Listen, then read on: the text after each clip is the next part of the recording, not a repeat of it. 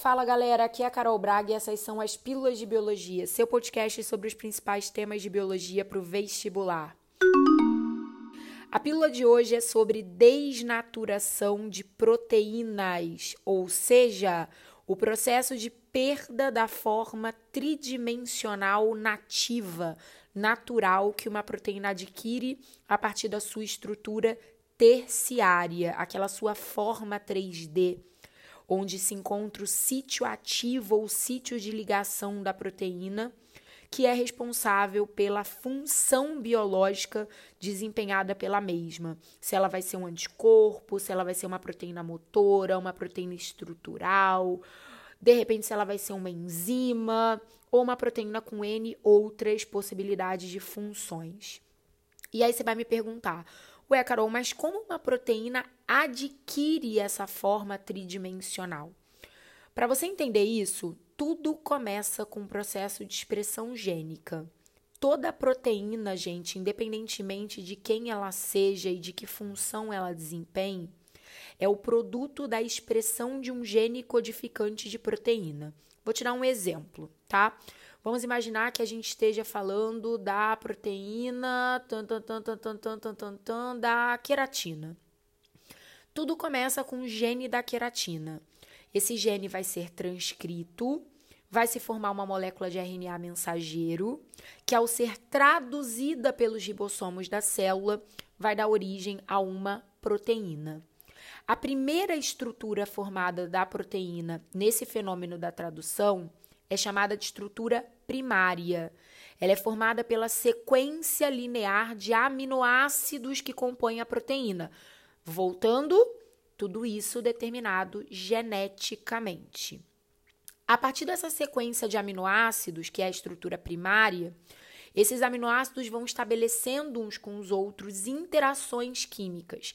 Primeiramente, as ligações de hidrogênio, que é onde eles vão estabelecendo a sua estrutura secundária, algumas regiões em alfa-hélice, outras regiões no que a gente chama de folha beta preguiada, que é como se fosse um zigue-zague.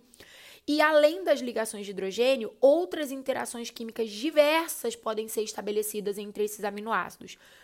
Van der Waals, ligações iônicas, pontes bisulfeto e por aí vai.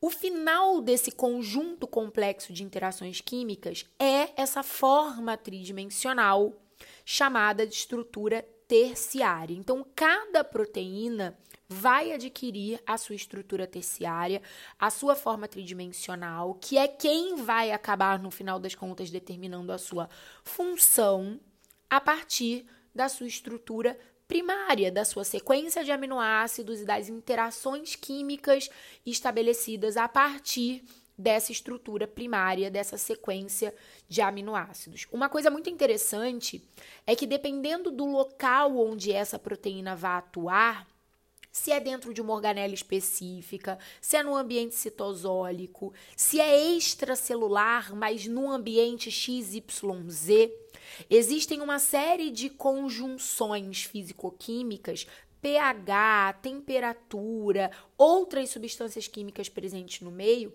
que vão determinar a forma como esses aminoácidos vão interagir quimicamente uns com os outros e, consequentemente, qual será essa forma tridimensional da proteína.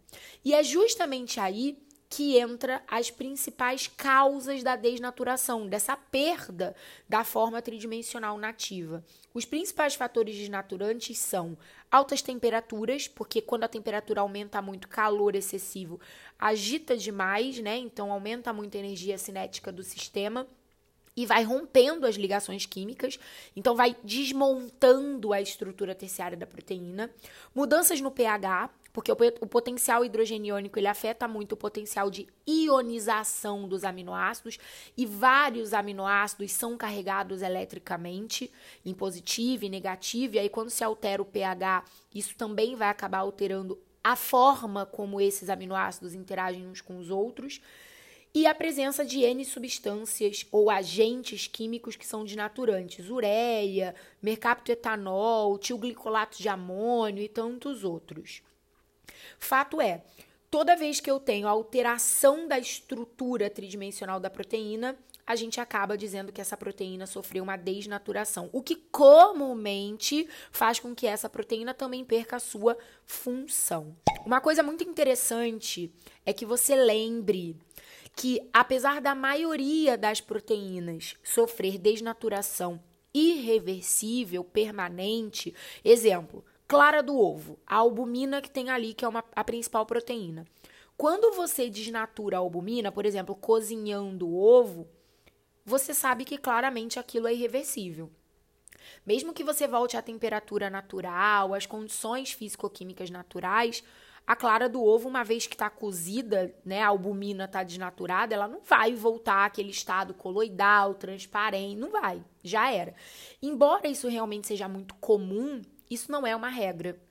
Existem proteínas que quando as condições de renaturação se estabelecem, então eu retorno às condições físico-químicas originais, aqueles aminoácidos conseguem refazer, mesmo diante da complexidade, suas interações químicas originais e ocorre a recuperação da estrutura tridimensional nativa, que seria esse processo de renaturação. Isso é raro, mas pode acontecer. E se você estiver diante de uma questão do vestibular que fale sobre a renaturação e te pergunte, mas como, apesar de raro, é possível que isso aconteça? Você tem que lembrar de um bizu muito importante. A desnaturação nunca altera a estrutura primária de uma proteína, porque a desnaturação não rompe as ligações peptídicas, que são as ligações que unem os aminoácidos dentro da estrutura primária. Então, se eu não altero a estrutura primária, por mais difícil que seja, por mais complexo que seja, a renaturação é sempre uma possibilidade, ok? Justamente por saber isso, você também não vai cair na pegadinha de questões que falam assim: ah, faz diferença nutricionalmente falando ingerir a proteína nativa ou desnaturada? Não, não faz diferença, porque nutricionalmente falando, se não há perda de aminoácidos na desnaturação, se não há ruptura de ligação peptídica durante a desnaturação, se um colágeno da vida tem Vamos inventar 640 aminoácidos com a proteína nativa, ele vai continuar a ter nutricionalmente os mesmos 640 aminoácidos na sua forma desnaturada. Então não faz diferença nenhuma. Mas você vai perguntar, Carol, então por que, que tem fisiculturista que fica comendo clara de ovo crua, a proteína não desnaturada ao invés de cozida? Porque supostamente o aproveitamento nutricional é maior. Balela, gente. Isso é tudo mentirinha, tá? Espero muito que vocês tenham aprendido tudo, absolutamente tudo, todos os bisus sobre desnaturação de proteínas. Não errem nenhuma questão sobre isso no vestibular, porque cai absurdamente muito, todo dia, toda hora, faça chuva ou faça sol.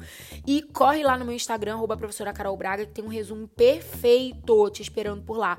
Ah, e uma coisa importante, se você é vestibulando de medicina, eu quero te convidar a vir fazer parte da minha comunidade no Telegram. Vem pra Como Vulgar.